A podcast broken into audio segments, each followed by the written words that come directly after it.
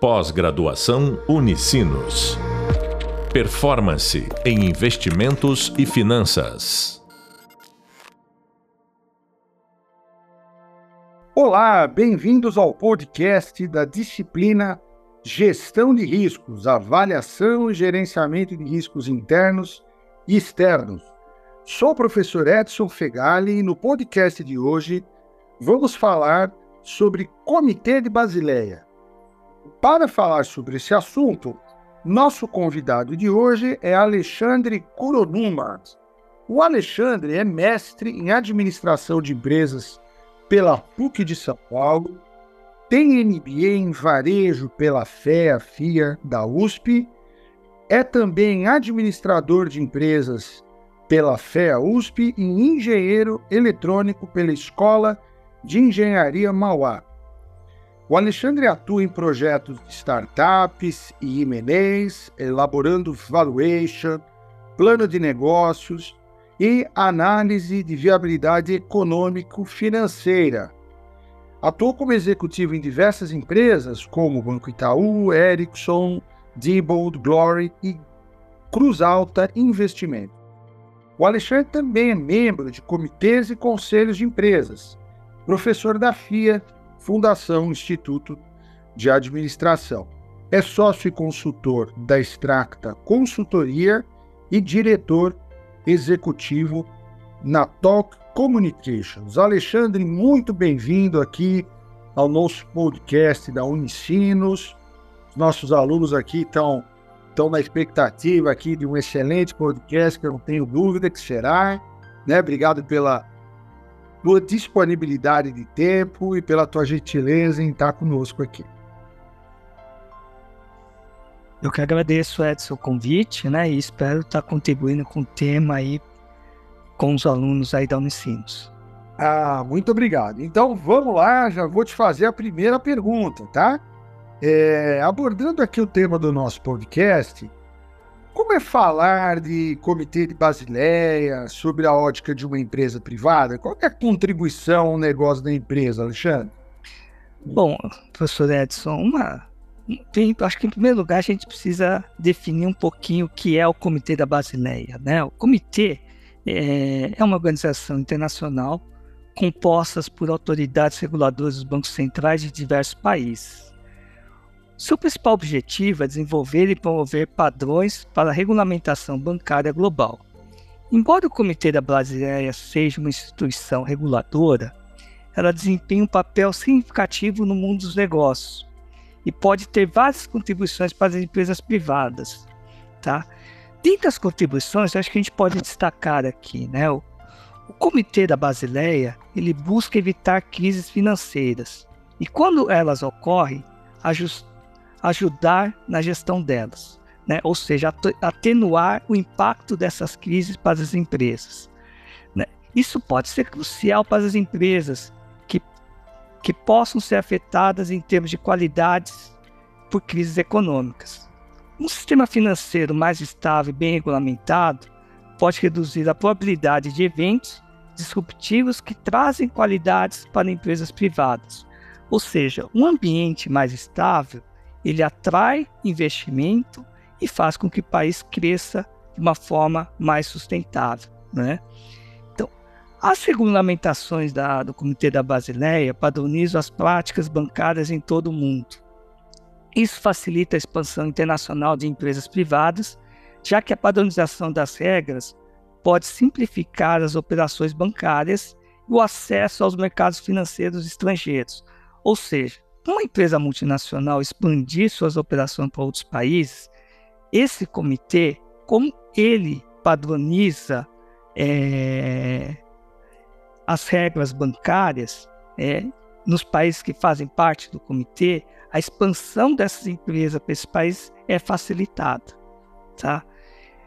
Outra contribuição, né? as regulamentações promovidas pelo Comitê da Basileia muitas vezes enfatizam a transparência e a divulgação de informações financeiras. Isso pode aumentar a confiança dos investidores e dos clientes nas instituições financeiras, o que pode ser benéfico para as empresas privadas que dependem desse serviço para suas operações de financiamento.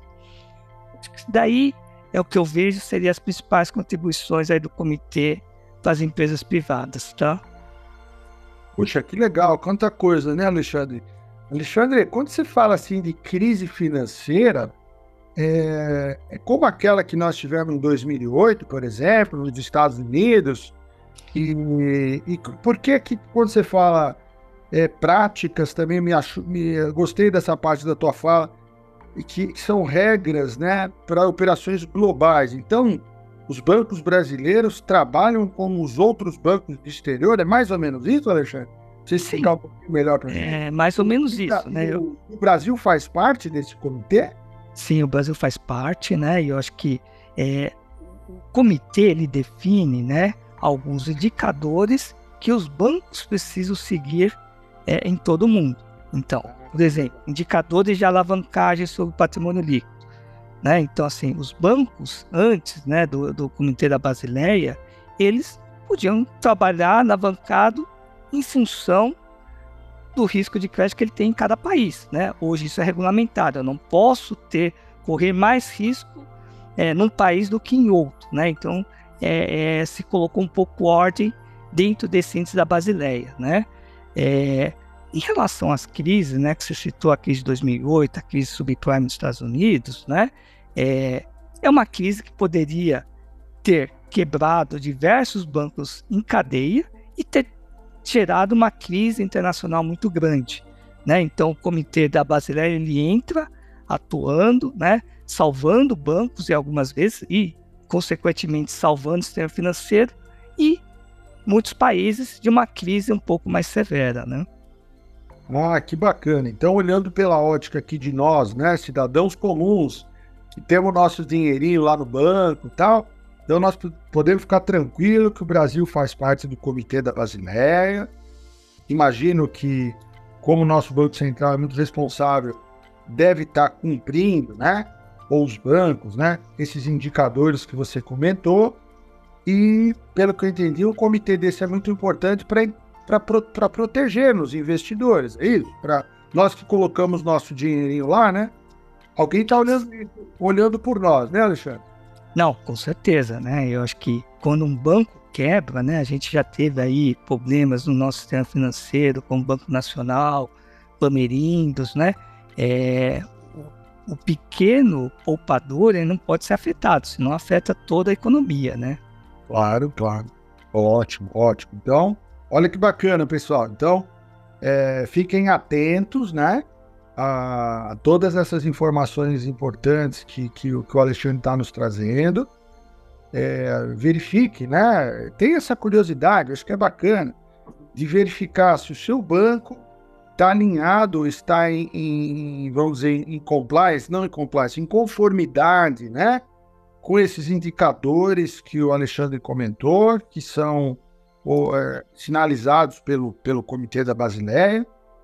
E, e, isso é muito bom, né? A gente fecha aqui, acho que essa primeira questão, com, com boas informações do Alexandre, né? Tudo isso que ele trouxe para a gente, sabendo que o Brasil também é signatário do comitê, faz parte, que todos os presidentes se encontram, como, como o Alexandre comentou, que seguem as regras. Isso tudo é benéfico. Então, isso, isso é muito bom. A gente já está vendo os benefícios aqui do comitê, alguns benefícios do comitê da Basileia.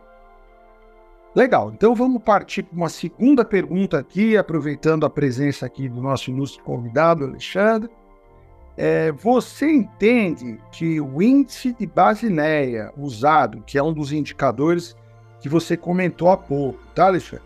Para acompanhar o risco de alavancagem dos bancos, que você citou também, pode servir de modelo de avaliação de risco de crédito para empresas? Podemos aproveitar essa experiência para usar nas nossas empresas, onde os nossos alunos trabalham, usar assim métricas semelhantes, né? Já que são métricas de sucesso, pelo que eu estou entendendo, né? Oh, com certeza, professor Fegali. Né? O índice da Basileia é uma métrica fundamental né, para avaliar o risco de alavancagem dos bancos. Embora tenha sido originalmente desenvolvido para monitorar a saúde financeira dos bancos, seus, seus princípios e conceitos podem ser adaptados e usados como uma parte de avaliação dos riscos de crédito das empresas. Por exemplo, uma empresa que tem um total de ativos é, muito maior, ou seja, três, quatro vezes o teu patrimônio líquido, é uma empresa alavancada, né? Ou seja, o banco vai cobrar uma taxa de risco, uma taxa de juros mais alta dessa empresa. É diferente de uma empresa que tem um total de ativos que é o dobro do seu patrimônio líquido.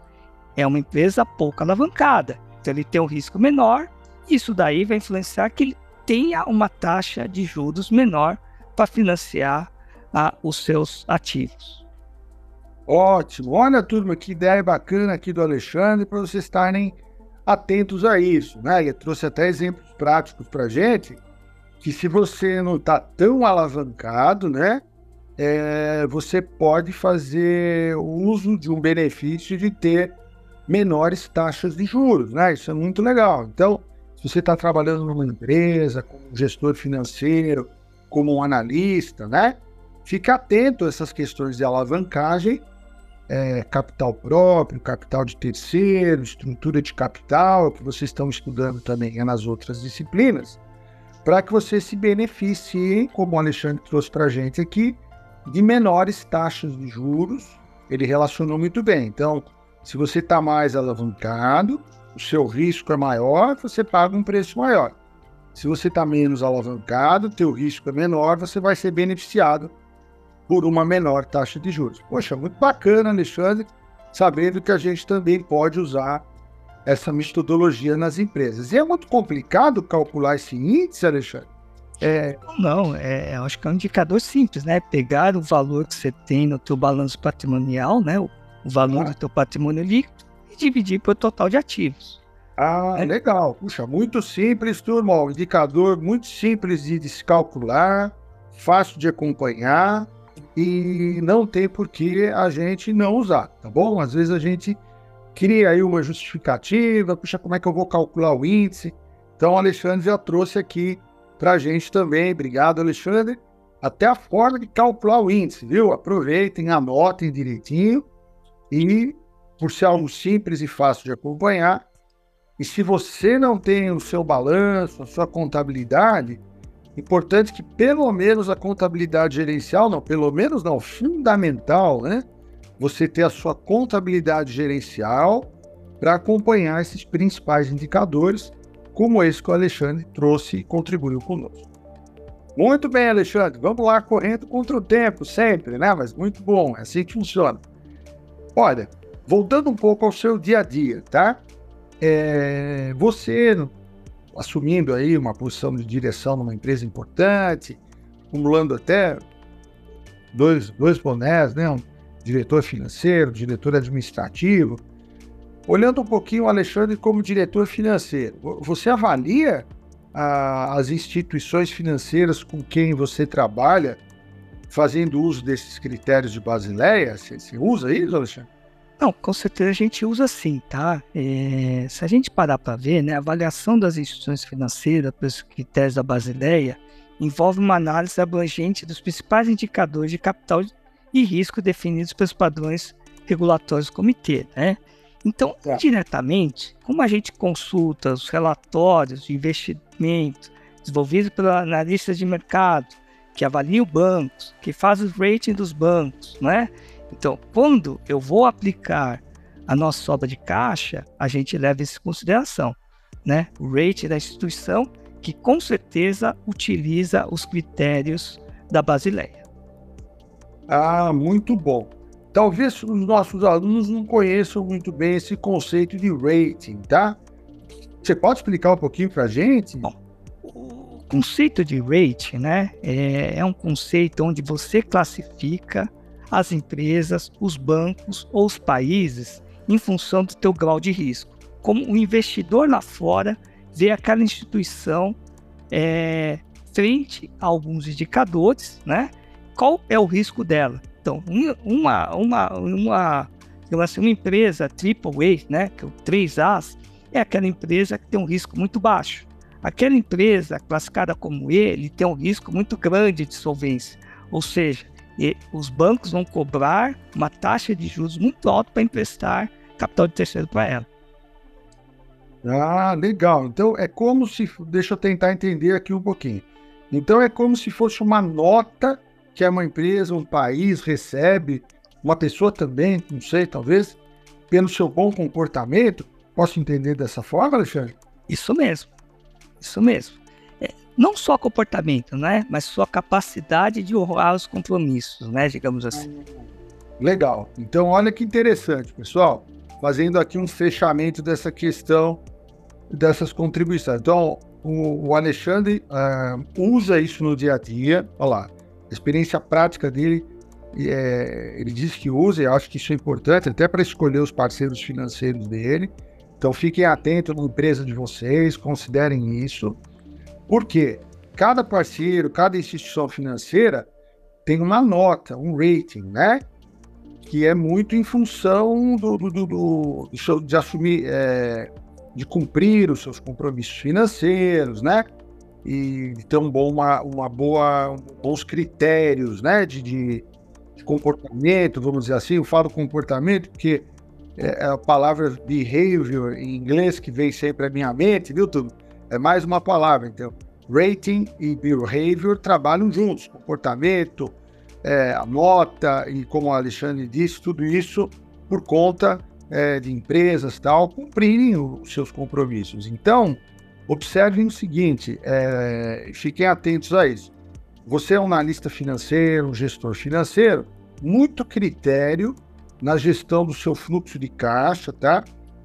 Sempre possível, mesmo em situação difícil, cumpra os seus compromissos financeiros, é, renegocie com, os seus fornecedores, mas não deixe de, de de dar uma atenção especial a isso, porque depois isso converte numa nota, num rating negativo para você, que vai te prejudicar em novas compras com esses fornecedores, na negociação com instituições financeiras.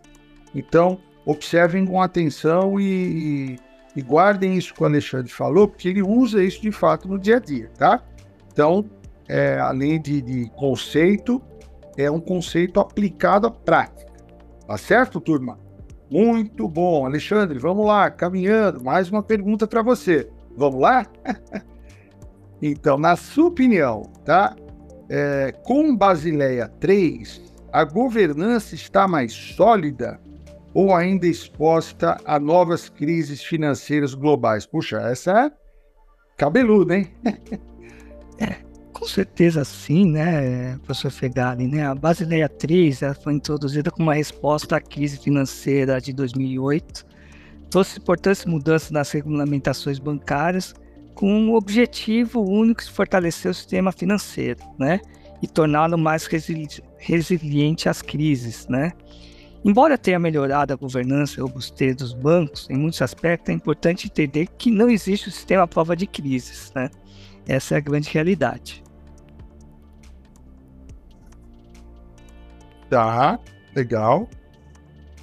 Bacana. Então, uh, eu fiquei com uma curiosidade aqui. É, é Basileia 3 porque é uma sequência, sim, Alexandre? Você tem ideia disso, não? Sim, é uma sequência, né? Depois da crise, a gente já estava no segundo, é a cor de Basileia, e depois de 2008 veio-se a terceira.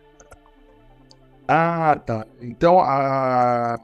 eu posso entender, Alexandre, que é, o comitê também se reúne e, e, é uma coisa dinâmica, né? Então, ele vai aprendendo com novas crises que sempre vão surgindo e aprimorando as suas orientações, as suas regulamentações é, em nível de governança. É isso, mais ou menos, Alexandre? Sim, com certeza.